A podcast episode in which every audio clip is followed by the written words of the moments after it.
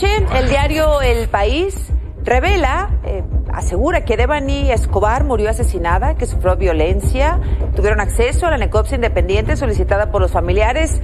Vamos a leer eh, la nota completa y también vamos a hablar con su autora. El presidente Andrés Manuel López Obrador aseguró que no se trata de un boicot su inasistencia a la cumbre de las Américas, porque insiste que si no se invita a todo el continente, no irá. Sostiene que nadie tiene derecho a decidir quién participa y quién no.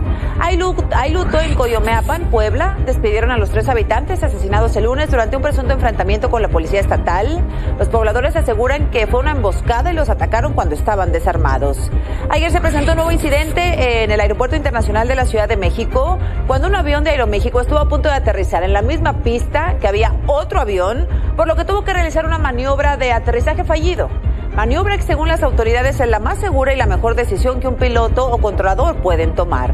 La hepatitis aguda infantil llega a México. Nuevo León reporta los primeros cuatro casos en el país. Se mantienen monitoreados.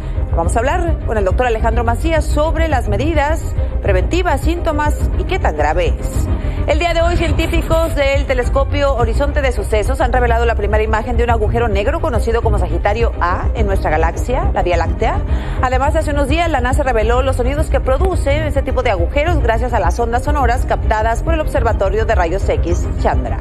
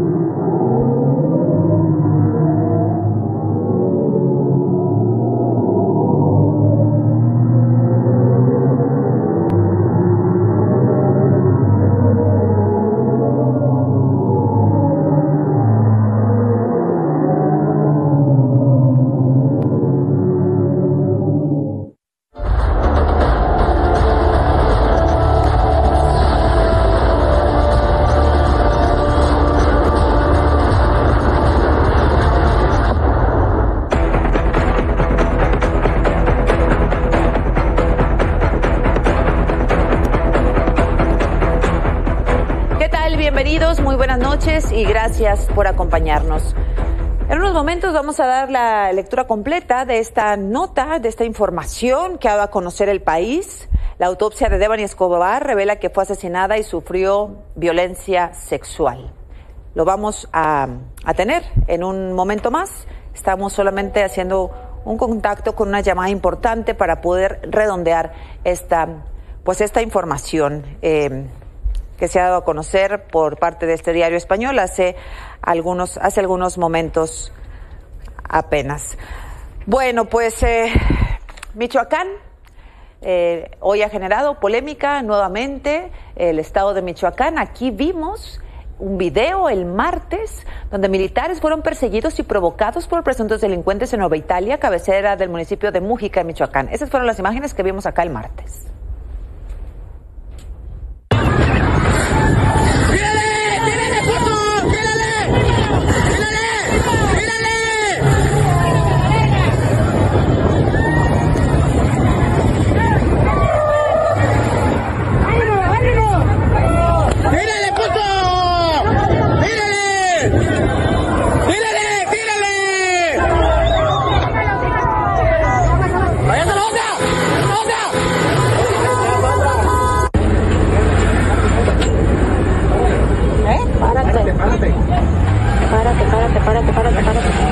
están corriendo, los están corriendo. No te muevas ya, no te muevas.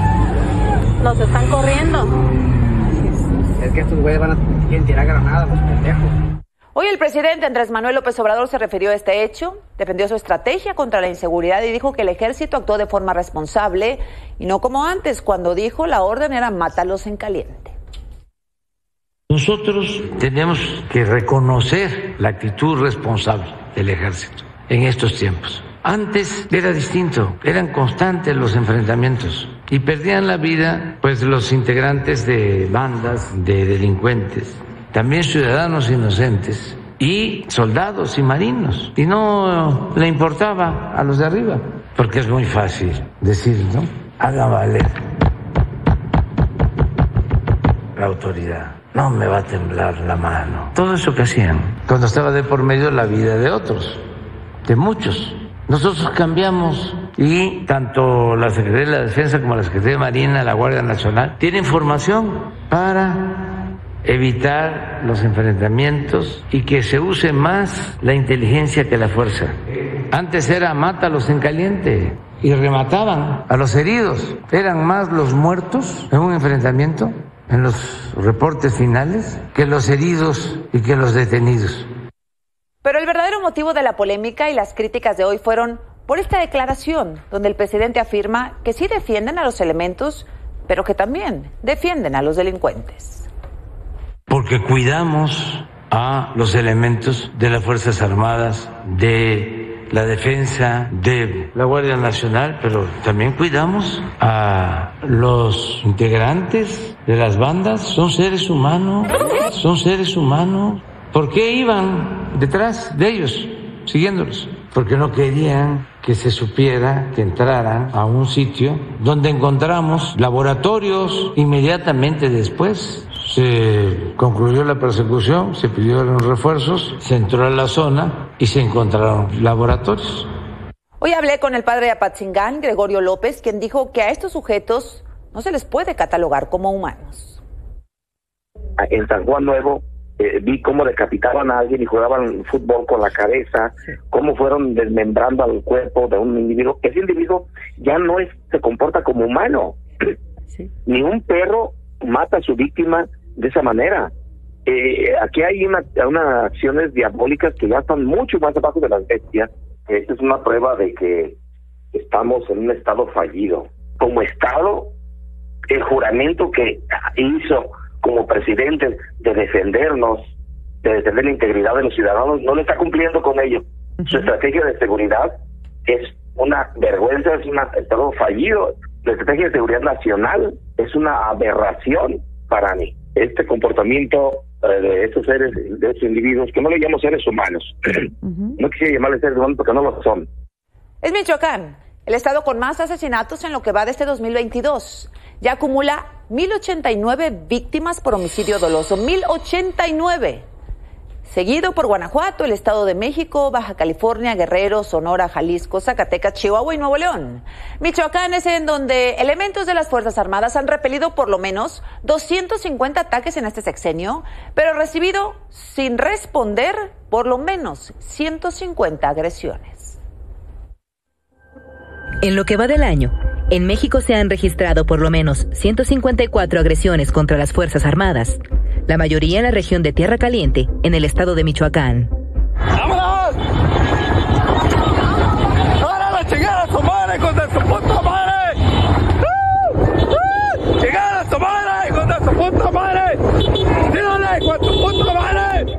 A la agresión más reciente, del 10 de mayo en Nueva Italia, municipio de Mújica, donde un convoy militar fue perseguido aproximadamente 15 minutos por sujetos a bordo de siete camionetas. ¡Llegada su madre, contra su puta madre! ¡Llegada su madre! ¡Contra su puta madre! ¡Llegada su madre! Se suma al registrado el 30 de enero en Tepalcatepec, cuando habitantes del Bejuco y Loma Blanca reclamaban a los soldados su inacción para detener a miembros del crimen organizado que opera en la zona enfrentamiento donde hubo disparos y los elementos fueron rociados con gasolina. ¡Lámelos, lámelos! ¡Aquí nadie va a correr! ¡Mátame a la verga! ¡Mátame a la verga! ¡Mátame! ¡No tiene nada!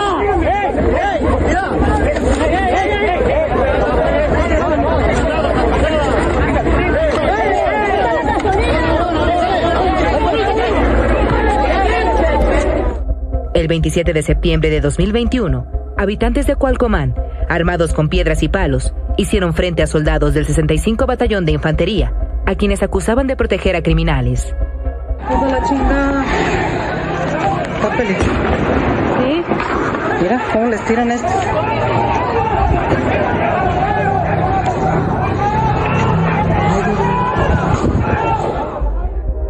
En Aguililla, en abril del año pasado, los habitantes también expulsaron a un convoy de al menos nueve vehículos militares.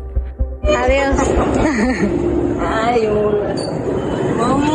Perros. Y viene toda la gente atrás. En febrero, pobladores de Buenavista lanzaron decenas de huevos contra guardias nacionales, luego de que retiraran un bloqueo en la carretera Patzingán-Aguililla.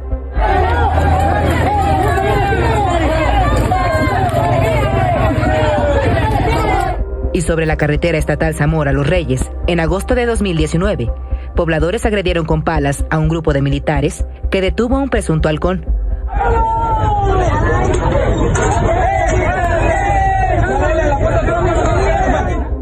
Mientras el 19 de mayo de 2019, habitantes de la Huacana desarmaron y retuvieron a por lo menos 10 elementos de la Secretaría de la Defensa Nacional para presionar a las autoridades y lograr que les devolvieran un arsenal previamente decomisado.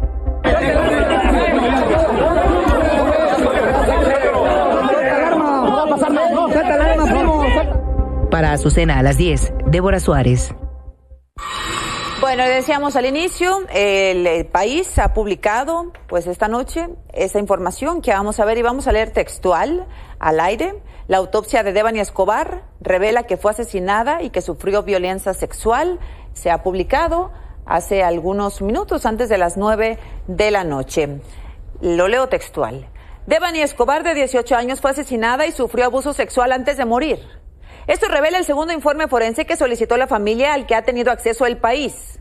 Ese dictamen que revisa la primera necropsia oficial descarta la hipótesis de un posible accidente de la joven que ha sugerido en las últimas semanas la Fiscalía de Nuevo León.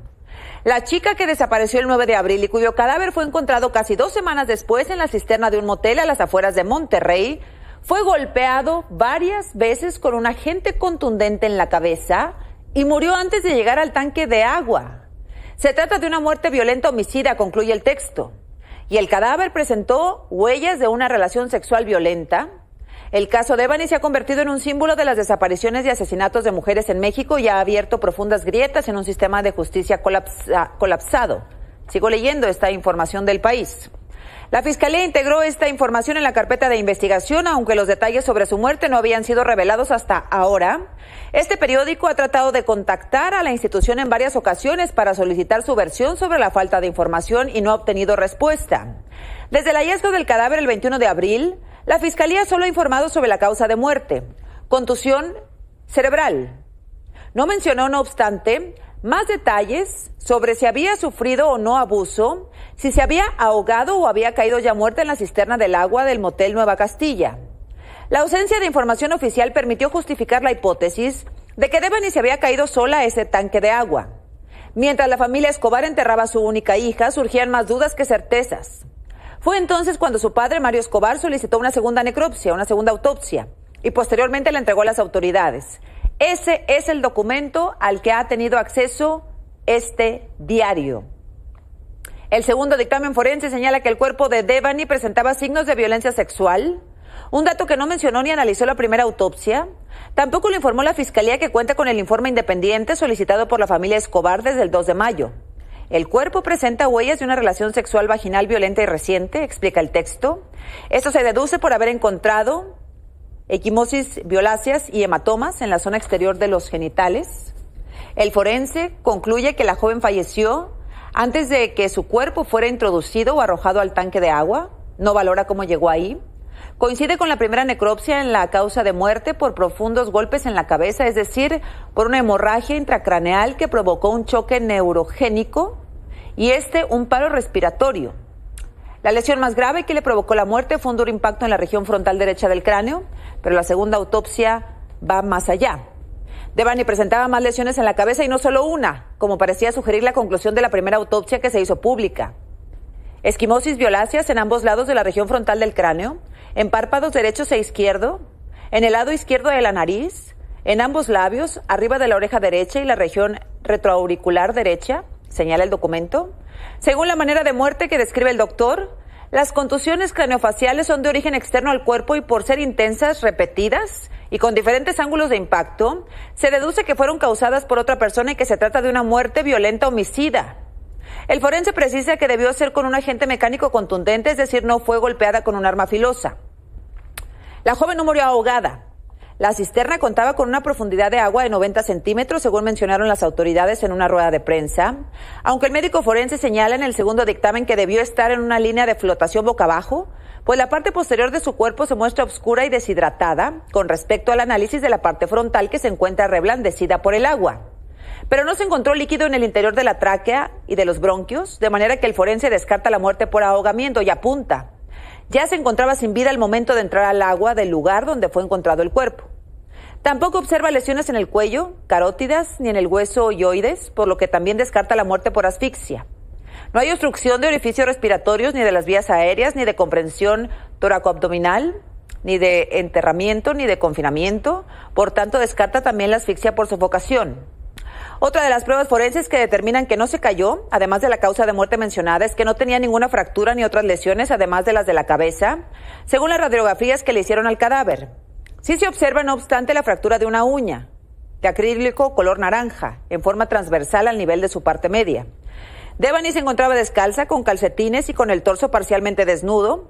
Presenta blusa blanca sin mangas, deslizada hacia el cuello por fuera de la extremidad superior derecha del brazo derecho y por el lado izquierdo deslizada hasta la axila izquierda por dentro de la extremidad superior izquierda. Su brazo izquierdo apunta, apunta el informe. Bueno, pues eh, ahí está eh, la información. Es lo que ha dado a conocer el país esta noche y bueno, pues nos, nos ha pues estremecido a todos, por supuesto. Hemos tratado también Hemos tratado también de contactar, por supuesto, al padre de Devani. Hemos tratado de contactar al fiscal de Nuevo León, se ha negado a tomar eh, alguna llamada. Hemos tratado de encontrar a la fiscal, a la maestra Griselda, eh, Griselda Núñez, tampoco.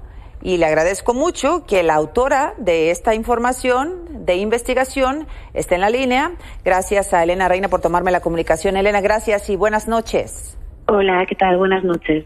Uy, pues, ¿qué te digo, Elena? Esto es eh, lo que dice el, el, dictamen independiente solicitado por la familia de Devani. así es. Es una revisión del dictamen del primer, de la primera necropsia. La primera necropsia es revisada por este segundo dictamen y establece unas propias conclusiones a través de fotografías, de radiografías.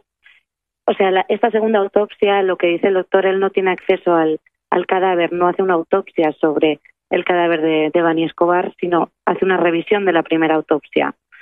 De manera que este dictamen incluye la primera autopsia y las conclusiones de la segunda. Y esta es la que solicitó la familia de, de, Bani Escobar. Ahora, pues eh, ya leía yo en tu, en tu reportaje eh, Elena, pues que ustedes también han buscado a las autoridades, que han buscado al fiscal, que han buscado a la fiscal especial en feminicidios y desapariciones y tampoco han tenido respuesta. Nos han dicho a nosotros que están preparando pues una eh, postura institucional, eh, que se van a apurar en responder, pero nada, Elena. Sí, nosotros llevamos varios días. La última vez fue, fue ayer eh, tratar de, localizarlos, de contactar con ellos para saber la versión de, de por qué, bueno, por qué no se ha dado esta información que ya que con la que ya contaban y no hemos tenido éxito tampoco, no hemos conseguido hablar con ellos. Ahora, lo último que supimos, en, eh, de hecho, lo dijo hoy el subsecretario Ricardo Mejía Verdeja en la conferencia del presidente Andrés Manuel López Obrador, dijo, vamos a empatar el gobierno federal, eh, ayudando al gobierno estatal, a la fiscalía, vamos a empatar las dos necropsias para tener una conclusión única. Esta, esta no es una eh, no es una conclusión, Elena, o cómo lo cómo lo tomamos, cómo lo tomamos. la verdad es que no no sabemos más allá de, de, este de este expediente, de este de este informe, de este informe forense, no tenemos más información de de qué se ha concluido después de que ya tenían este segundo informe. Realmente esto de que iban a empatar las dos necropsias ya llevan un tiempo mencionándolo, pero no han dado más información. Eso es lo que a nosotros, bueno, nos hubiera gustado saber que, que nos informaran sobre eso, ¿no? Nosotros, no solo al periódico, obviamente a la ciudadanía, porque, bueno, esta información ya se tenía desde hace casi dos semanas que se establecieron estas conclusiones de que Devani había sido asesinada. Por lo menos es lo que dice un, forense, ¿no? Eh, que fue golpeada varias veces en la cabeza uno de esos golpes fue el que le provocó la muerte, pero bueno, tiene otros golpes y también tenía pues eh, rastro de, violencia sexual que era visible en el cuerpo de, de, la, de la joven. Entonces, realmente es la fiscalía la que tiene que responder de si esto van a dar una conclusión final sobre estos dos informes o no. Nosotros solo hemos publicado, hemos difundido la información sobre el segundo informe forense. No, no tenemos más información porque no nos la han proporcionado, pese a preguntarlo. Claro, y es, es, muy importante lo que, lo que ustedes hacen. Eh, por supuesto, Elena, eh, yo he, mencionado, bueno, pues han dejado de dar tanta información, ha sido la información tan difusa, tan confusa por parte de la Fiscalía del Estado de Nuevo León, que bueno, pues sucede lo que, lo que tiene que suceder. Los eh, reporteros, los periodistas investigan y en este caso ustedes han mostrado primero eh, datos concretos respecto a qué pudo haber sucedido con Devani. Entre tantos huecos de información, lo digo de verdad, por parte de la Fiscalía del Estado de Nuevo León, que esta noche tampoco es capaz de responder sobre si esto tiene inconsistencias, sobre si esto puede ser concluyente, sobre si es información oficial o no, sobre si es diferente a la que tienen ellos eh, con sus peritos. No, guardan silencio, Elena, y esto es muy grave. Claro, nosotros, para nosotros lo más importante eh, siempre fue y lo ha sido con todas las víctimas, eh, mujeres de violencia, es bueno no caer en otro tipo de especulaciones, es preguntarnos cómo murió y, cuál fue la causa de la muerte con todos los detalles que eso implica, sobre todo en los casos de feminicidio, el abuso sexual siempre es clave y siempre se tiene que investigar, siempre se tiene que, esclarecer. En una autopsia es relativamente sencillo esclarecerlo.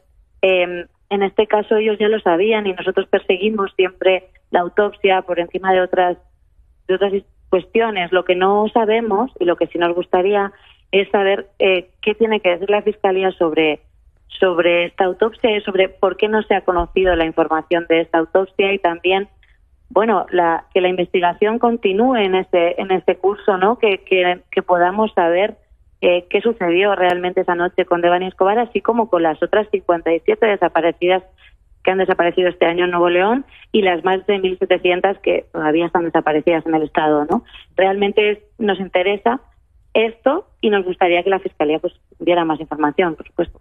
Por supuesto, pero por supuesto, y, también eh, lo haremos eh, nosotros, seguiremos buscando. Eh, lo que ustedes muestran hoy es lo que, bueno, pues se sospechaba, que se había intentado negar, se habían revelado otras hipótesis, la Fiscalía nunca habló con claridad, siempre hablaba de varias líneas de investigación abiertas, varias líneas de investigación abiertas, y de ahí no podíamos pasar, no había otra información hasta que sucede esto, y esto los tendrá que forzar, espero, eh, Elena, a dar información ya concreta sobre el caso, información clara que se merece primero la familia de Devani, sus amigos, sus conocidos, sus allegados, la sociedad de Nuevo León, con esta situación tan grave que se está viviendo, siendo el Estado que se encuentra en primer lugar por cada 100 mil habitantes en feminicidios, el Estado de Nuevo León, y después toda la sociedad que ha estado al pendiente de este caso tan manoseado. Elena, nosotros también seguimos,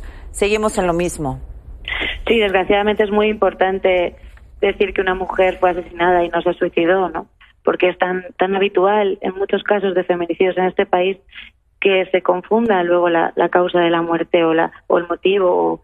y creo que, es importante que, de hecho, creo que la Fiscalía está investigando también esta línea de investigación de, feminicidio, por eso lo lleva la, la Fiscalía especializada. ¿no? Entonces, sí, estamos todos en, en, la misma, en el mismo camino, buscando lo mismo.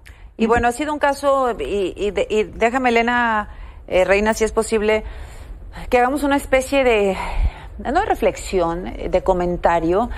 Ha sido un caso muy mediático, ¿no? Hay quien ha criticado las coberturas de los medios de comunicación, pero Elena, ¿hay otra forma de visibilizar la situación? Tú sabes perfectamente cuántas desaparecidas hay en nuestro país, cuántas madres y padres llevan buscando a sus hijos durante, no digo meses, años, décadas y no les dan una sola atención. Cuando este tipo de casos se vuelve público, se vuelven símbolos, símbolos de la lucha de los desaparecidos y las desaparecidas en un país como el nuestro. Yo creo que sí hay que reflexionar sobre el, tratamiento mediático que hemos que, se ha podido hacer sobre este caso. Creo que la responsabilidad la responsabilidad que tenemos los medios es de tratar con dignidad a las víctimas y sí creo que hay que siempre buscar lo importante. Y lo importante quizá eh, para no revictimizar es hablar de que pues si alguien dice ahí en un informe oficial, un forense dijo que no había suicidio, que se descarta, pues descartémoslo, ¿no? Creo que lo creo que sí tenemos una responsabilidad, pese a que estoy de acuerdo que en muchos casos el hecho de que sea mediático presiona de alguna forma y lo sabrán mucho más las familias de otras decenas y miles de mujeres que, que están buscando y que a lo mejor no han tenido este escaparate o esta, esta, esta presión mediática, lo sabrán bien ellos, pero creo que una vez que se da, creo que sí que tenemos que reflexionar sobre cómo debemos tratar estos casos y centrarnos en lo importante. Lo importante quizá no es si estaba borracha o no. Lo importante quizá es cómo murió y que la Fiscalía haga su trabajo y, y busquen al menos a un sospechoso que a un mes de lo sucedido todavía no, no sabemos. Hoy habla el subsecretario, insisto, que se, eh, no dio detalles, dijo hay dos sujetos eh, relacionados con el caso que se investiga como feminicidio, pero hasta ahí, eh, mañana el presidente Andrés Manuel López Obrador va a Monterrey, ofreció recibir a los padres de Devan y ellos no habían tomado una decisión todavía, pero bueno, es, es muy probable que en las próximas horas sepamos más, incluso con el presidente con el presidente López Obrador en la capital, en la capital del estado de, de Nuevo León, Elena. Tú dices, eh, bueno, al final de, de, la información, ninguna información oficial ha ofrecido más detalles sobre sus últimas horas, pese a que la segunda autopsia con la que cuentan desde hace casi dos semanas señala de forma contundente que fue asesinada, sufrió abuso sexual y fue golpeada varias veces antes de llegar a la cisterna. Tampoco hay un solo detenido a más de un mes de lo sucedido y su caso, como el de otras miles en todo el país, se asoma al laberinto de impunidad que impera en México, donde el 95% de los casos no se resuelve. Así es. Bueno, pues esperemos que esto ayude a que no, no engrose esa cifra. Pues, pues vamos a ver, vamos a ver qué dice, qué dice la fiscalía. Eh, se, se, cierran las salidas, las posibilidades de negar información. Vamos a ver qué dicen en las eh, próximas horas. Por lo pronto yo te agradezco mucho eh, que me hayas tomado la comunicación, así a bote pronto. Apenas vimos, Elena Reina, pues tu, tu investigación eh, y te llamamos pues para que fueras tú misma quien nos contara sin caer en alguna especulación, en algún error, en algún dato impreciso, quien nos contara lo que habían encontrado y lo que habían publicado en el país. Muchísimas gracias, Dulcena. Buenas noches. Gracias a ti, Elena. El lunes eh, tres personas fueron asesinadas en Puebla, entre ellas un menor de 17 años. En medio de los reclamos de los familiares, hoy el gobernador Miguel Barbosa no le quedó más que reconocer y aceptar que las muertes de estos pobladores, que en estas muertes de los pobladores de Coyomeapan, podrían estar involucrados policías estatales. Aseguró que es un enfrentamiento. Los ciudadanos lo niegan, aseguran que fue un ataque directo y son respaldados por lo menos por un guardia nacional. Ahorita este, el día de alrededor de las 18 horas, policía estatal agredió a civiles de Coyomeapan, civiles desarmados. Les dispararon y hay dos muertos y ocho heridos. En el lugar, en el lugar dejaron una camioneta abandonada de policía estatal. no No, estamos retenidos. Nosotros no estamos retenidos. La primera versión fue la supuesta retención de elementos de la Guardia Nacional por habitantes de Santa María, Coyomeapan, Puebla, tras una emboscada a policías estatales. Pero según los pobladores, lo que en realidad ocurrió ese 9 de mayo fue un ataque contra civiles desarmados. Los elementos de la policía estatal empezaron a detonarnos, a detonar a, las llantas, a la batea, y prácticamente el chofer vio esta brecha que está acá, vio esta brecha y le jaló para esta brecha. Yo prácticamente salté de la camioneta y corrí rumbo a ese ocote corrí rumbo a ese ocote cuando me percaté, uno de mis compañeros me seguía ya con, con, un este con una herida en el abdomen. Un cuerpo quedó en la camioneta en la que viajaban los agredidos, otro sobre el camino de terracería y una patrulla fue abandonada. Mientras que el reporte de la Secretaría de Seguridad de Puebla no consigna ninguna víctima mortal. Dos días después, ante las contradicciones, reconoció la muerte de tres personas. Marcelo Carrera Bolaños, de 45 años, Teófilo Barrera, de 24, y Omar Herrera, de 15 años, así como cuatro heridos. Que chequen lo que, lo, lo, lo que grabó las cámaras de las patrullas, cómo entramos. Nosotros en ningún momento entramos detonando. Estamos abiertos, eh, estamos abiertos a cualquier investigación, a, a cualquier este, diálogo, aunque no tenemos nada que esconder. El gobernador Miguel Barbosa atribuyó el enfrentamiento a un conflicto político, pues el municipio de Coyomeapan está por cumplir un año sin presidente municipal. Varios pobladores han impedido que Rodolfo García López tome posesión del cargo al acusarlo de comprar la elección del año pasado. Él es parte de una familia que ha gobernado el municipio desde 2011. Aquí la prueba de que nosotros que el gobierno dice, malas cosas, no dice lo correcto. Estamos haciendo las tres gavetas para tres, para tres personas que el único delito que hacían es defender el pueblo. Mientras esclarecen los hechos, Coyomeapan despidió a los tres habitantes muertos y clamó justicia para ellos.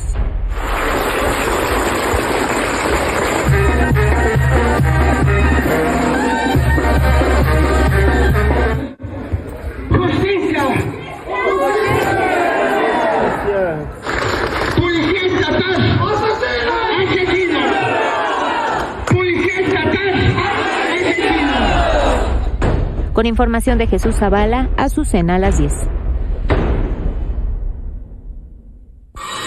El sábado en el Aeropuerto Internacional de la Ciudad de México, dos aviones de Volaris estuvieron a punto de impactarse cuando uno que estaba por aterrizar recibió la autorización de hacerlo en la misma pista en la que estaba otro. Bueno, pues ayer se registró otro percance similar poco después de las 8 de la noche. El vuelo AM762 de Aeroméxico, que provenía de Bogotá, estuvo a punto de aterrizar en la misma pista que se encontraba un avión de United Airlines que acababa de llegar y se disponía a salir de la pista de aterrizaje para ir al edificio terminal. Gracias a que la tripulación de Aeroméxico observó a la otra aeronave, realizó la maniobra de aterrizaje fallido, por lo que volvió a tomar vuelo para después aterrizar sin problema. Aeroméxico explicó que realizó la ida al aire en cumplimiento a protocolos de seguridad nacionales e internacionales, debido a que el avión que había aterrizado previamente demoró en desalojar la pista. Explicaron que maniobras como esta garantizan la integridad de las operaciones. Más tarde, Servicios de la Navegación en el Espacio Aéreo Mexicano informó que se le instruyó al vuelo AM762 que se fuera al aire, porque la pista 05 derecha estaba ocupada por el vuelo United 821 y que este procedimiento es usual en la aviación y garantiza pues la seguridad de las operaciones. Por su parte, la Secretaría de Comunicaciones explicó en un comunicado que la maniobra de aproximación fallida oída al aire es considerada la más segura de todas y es la mejor decisión que un piloto o controlador puede tomar en algunos casos, por ejemplo, cuando algún avión que aterrizó no haya desalojado la pista, cuando un avión esté próximo a despegar y otro viene en aproximación, cuando un avión obstruye la pista o cuando las condiciones meteorológicas son adversas, entre algunas, entre algunas otras hipótesis. Hoy hablé con otro compañero, periodista del país, Diego Mancera, quien viajaba en este vuelo que venía de Bogotá y me contó parte de lo que vivió. Yo estaba en la, en la ventana eh, en la fila 12, ya se podía ver los hangares del mismo aeropuerto, de la Terminal 2 de Ciudad de México, y, y de repente, como si fuera un jalón, como un picotazo, volvimos al vuelo, que es el protocolo de los aviones, ¿no?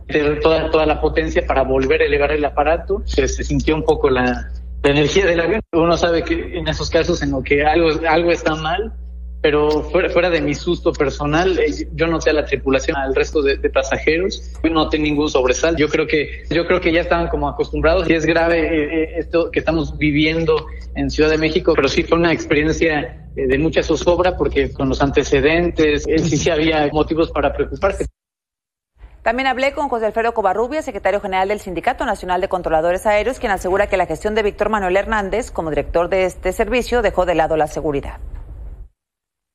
¿Qué está pasando, secretario? Con la gestión de la administración anterior en CNEAM, se dejó a un lado la seguridad, les importó más eh, eh, otros conceptos. Se hizo un rediseño del espacio aéreo eh, sin considerar las opiniones de, del personal. Expertos que dicen que, el, que esto no tiene nada que ver, lo del rediseño del espacio aéreo, con los incidentes como el de sábado y el de anoche, que es más bien un problema en la torre de control. en el- particularmente en el sábado hay un error, hay un error de, De los una controladores. persona, Ujú, ujú. y que es necesario tomar medidas para evitar que ocurra nuevamente. Bien. Esos problemas que estamos viendo, ¿a qué se los atribuye? El relajamiento de, de, de las decisiones, de los protocolos, pero ya estamos trabajando y que, que tenga confianza la gente que va a ser seguro el espacio aéreo. Secretaría de Salud del Gobierno de Nuevo León, Almarosa Marroquín, informó que cuenta con el reporte de cuatro pacientes infantiles con hepatitis aguda. Dijo que los menores se encuentran estables y en monitoreo. Eh, doctor Alejandro Macías, como siempre, muchas gracias por tomarnos la comunicación. ¿Cómo está? Muy buenas noches. Bien, Azucena, me da gusto estar con tu auditorio. Buenas noches. ¿Qué tan grave es esto del tema de la hepatitis y qué diferencia hay con los otros tipos de hepatitis que conocemos? Las otras, sobre todo las que ocurren en niños, suelen ser eh, de muy buen pronóstico, o sea, la mortalidad es muy, muy baja. Eh, esta hepatitis, sin embargo, podría tener necesidad de trasplante hepático en entre 10 y 15% de los casos. En países como México, que el trasplante no es rutinario ni mucho menos, pues podría significar la muerte de esos niños. Eh, entonces, sí es un tema serio, es algo que a lo que tenemos que mantener vigilancia porque no sabemos todavía ni siquiera cuál es la causa. Solamente sabemos que está incrementándose el número de países que la tienen, que es una hepatitis eh, que pareciera una hepatitis convencional, pero cuando le buscas no encuentras ni el virus A, ni el B, ni el C, ni el D, ni el E, ni algún otro de los conocidos, y por eso ahora pues lo que hay son hipótesis de qué pueda, qué pueda estar pasando. Ahora, eh, hay cuatro casos en Nuevo León. ¿Cómo se transmite? ¿Cómo se puede evitar? Eh, ¿Hay vacuna? ¿A qué nos estamos enfrentando ahora, doctor? Sí, lo que pasa es que como no sabemos cuál es la causa, no sabemos tampoco cómo se transmite. Si nos atenemos a los mecanismos de transmisión habituales, por ejemplo, para la hepatitis A, es la contaminación fecal de los alimentos, igual que la, hepatitis E. La hepatitis B y la hepatitis C se transmiten más bien por sangre o por relaciones sexuales. Entonces, si aquí, como se ha mencionado, fuera el adenovirus 41 la causa, también una posibilidad de transmisión fuera la vía aérea. Sin embargo, ese es un virus que se conoce desde hace mucho y nunca había causado algo como esto. Entonces, esa, esa hipótesis de que es un adenovirus no es fuerte tampoco. Puede ser que los adenovirus que han encontrado sean simple y sencillamente la prevalencia natural durante la primavera. Eh, creo que aquí ahora no sabemos cómo transmitirla, no hay vacuna, no hay medicamento, porque para empezar no sabemos ni siquiera cuál es la causa. Bueno, doctor, ¿y qué nos recomienda? Bueno, pues hay que decir que los mecanismos habituales de prevención en hepatitis es la higiene de los alimentos, ¿verdad? Para el caso de la hepatitis de los niños y en esa hepatitis B y C, pues básicamente precauciones con los productos de sangre, eh, que eso, es, eso se hace en los bancos de sangre y en los hospitales, y con relaciones sexuales sin protección. En el caso de los niños, pues básicamente higiene con los alimentos es lo que podemos decir en este momento, mientras sabemos la causa. Bueno, pues doctor, entonces eh, digamos que vamos tomándonos con calma, estar atentos a los síntomas que nos dice son. Eh, generalmente, eh, y las, el color amarillento de los ojos, lo que se llama la ictericia, eh, náusea, vómito, dolor del vientre, y cuando vas al doctor, el doctor encuentra que las enzimas del hígado están muy altas. Por ejemplo, si los normales de 40 pueden andar arriba de 500 o de 1000, 10 o 20 veces arriba, y entonces ya con facilidad el doctor dice, ah, pues esto es una hepatitis, vamos a buscar el virus, no encuentra el virus, y entonces dice, a lo mejor es una de las nuevas hepatitis. Bueno, pues muchas gracias, doctor Macías, como siempre. estaremos atentos eh, por lo pronto de estos cuatro casos. Gracias y buenas noches. Gracias, Susana. Cuídense. Buenas gracias, noches. buenas noches. Antes de irnos, Nueva York.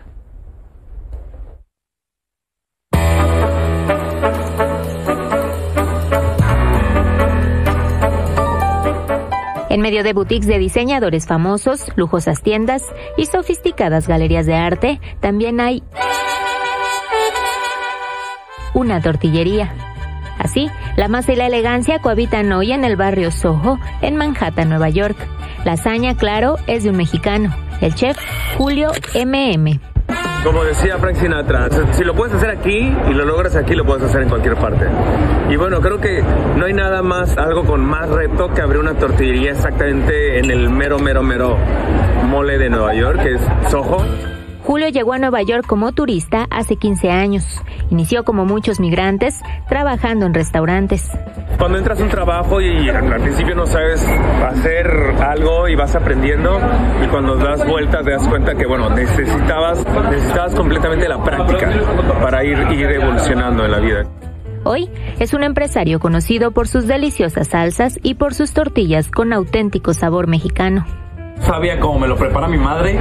No es una tortilla de taquería de carrito porque es diferente. Es una, o sea, sientes los sabores que realmente te trasladan. Queremos algo que realmente nos, nos identifique con, con, con nuestro México, con la tortillería que está al lado de tu casa, que te mandan a la, a la fila a tu mamá que hacer el kilo de tortillas cuesta 6 dólares, unos 120 pesos, pero Julio vende miles de kilos a restaurantes y ciudadanos. Papa Azul es uno de sus clientes. Full tortillas, the taste was really great, and it comes exactly in the perfect moment. Has a good taste to it. It's like Julio ya piensa en acercarle a los estadounidenses y conacionales otras delicias típicas mexicanas como quesadillas, sopes, tlacoyos y gorditas. Con información de Norma Ponce, a su cena a las 10. Aviéntense el ruedo. No necesitas permiso para trabajar. Es lo que te puedo decir. El permiso te lo das tú.